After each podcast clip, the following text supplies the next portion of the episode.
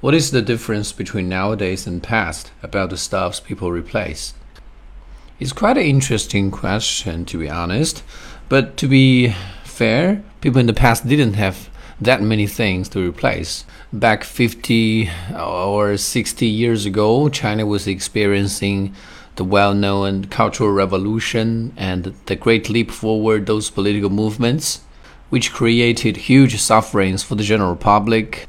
And they made the, uh, the general public of China destitute at that time. Therefore, at that time, people didn't have many spare items to replace. We usually get an item and use until it is useless.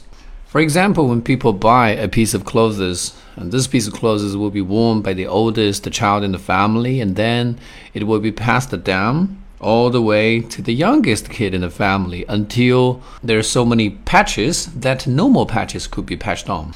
But since the opening up, um, the people of China started to have money because um, this mechanism opened up the market in China and uh, revived the economy.